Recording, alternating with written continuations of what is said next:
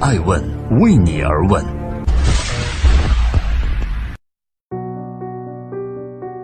Hello，大家好，欢迎收听《爱问人物创新创富》，我是爱成。今天是二零一八年的三月十四日，周三。我们向一位天选之子缅怀。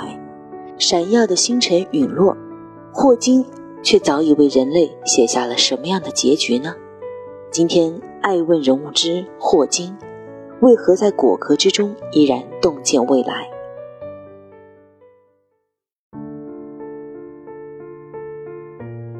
二零一八年的三月十四号，伦敦当地时间凌晨三点，叶正盛，现代宇宙学那颗最耀眼的明星从天际陨落。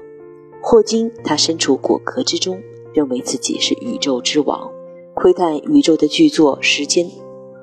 今天的爱问人物，他是窥探宇宙的巨著《时间简史》的作者 Stephen William Hawking。一九四二年一月八日，霍金来了。三百年前的同一天，伽利略走了。二零一八年的三月十四日，霍金走了，而一百三十九年前的同一天，爱因斯坦来了。霍金离开我们时七十六岁，爱因斯坦告别世界时同样七十六岁，都是天选之子，在不同的时空中寻找交织点。而现在，他一定是独自去探索宇宙星辰了。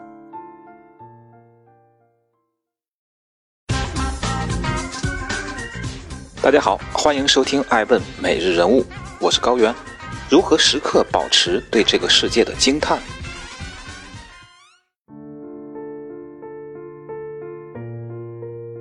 二零一八达沃斯论坛后，北京折叠的作者郝景芳写了一个令人泪目的故事。这个故事是郝景芳从论坛中一位摄影师的口中得到的。摄影师的镜头记录过不同时代的人物。有拳王阿里，有总统川普，也有霍金。二十一岁患上渐冻症后，霍金的肌肉渐渐失去了力量，萎缩，最终蔓延至呼吸和吞咽的相关肌群，很大概率会死于呼吸衰竭。从拐杖出行到轮椅代步，病情逐步恶化后，他说话也变得含含糊糊。一场严重的肺炎中，医生不得不切开他的气管，他连发出含糊声音的权利都没有了。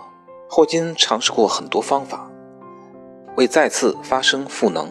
最原始的是拼写板，需要用眼神选定区域，再确定颜色，最后挑挑眉毛表示确定，一个字母一个字母的拼成词汇。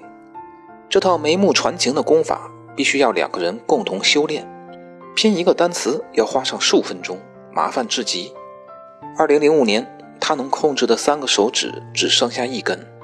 而三年后，最后一根手指失控。幸运的是，全身上下还有部分脸部肌肉还能活动。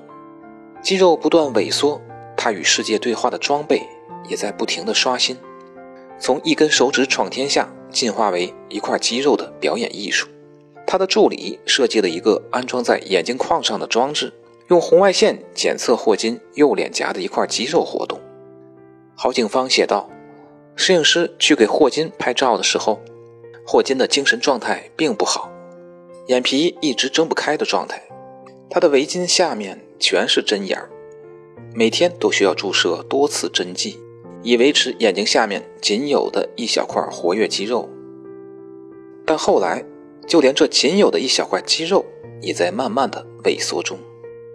霍金的状态显然非常不好，但摄影师拍完快要离去的时候。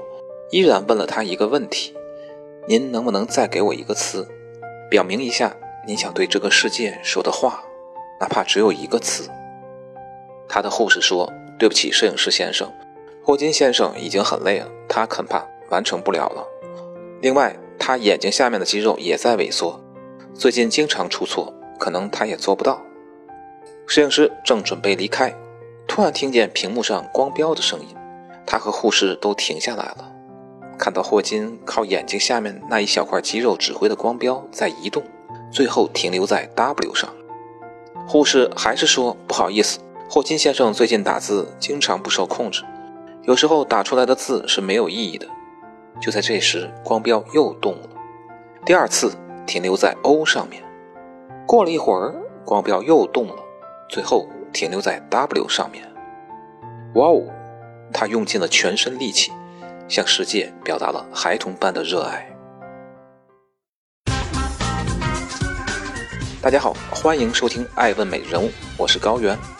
霍金走了，他预见的未来，我们能看见吗？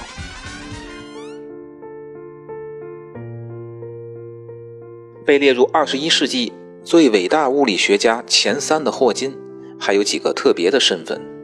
除了当代辨识度最高的科学家，就属当代最著名的预言大师了。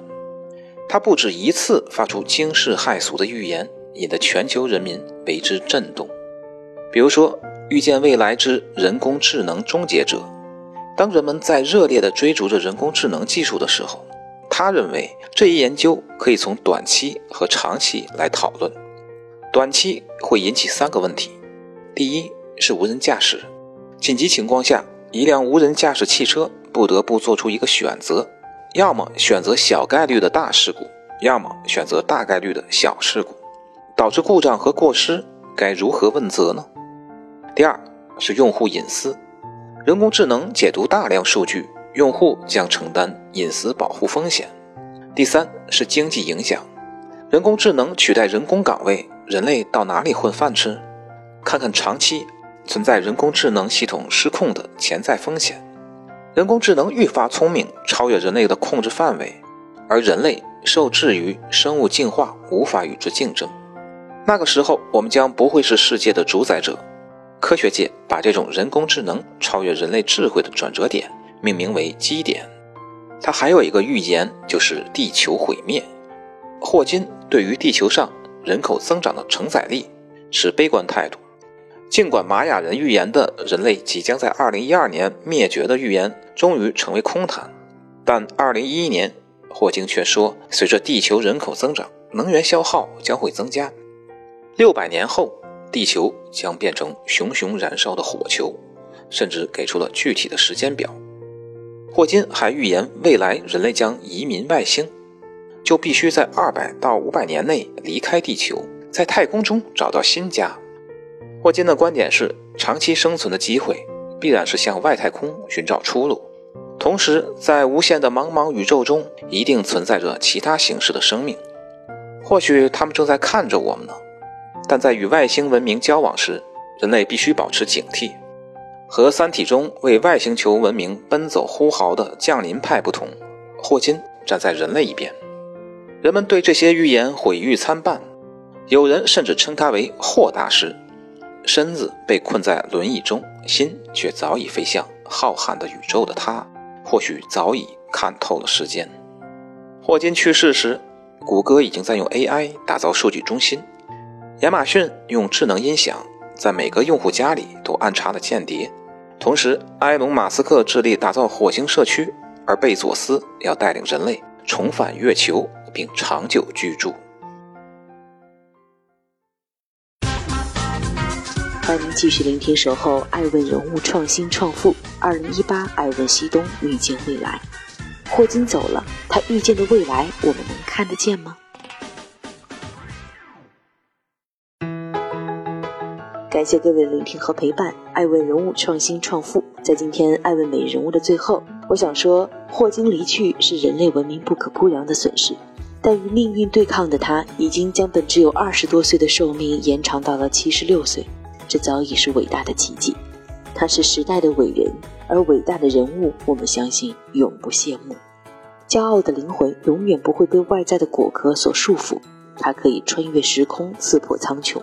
无论你身处何地，身临何境，请你始终保持对世界的惊叹和热爱之心。如果累了、沮丧了，爱问人物，请你对世界说一声“哇哦”，来保持敬畏之心，继续鼎力前行。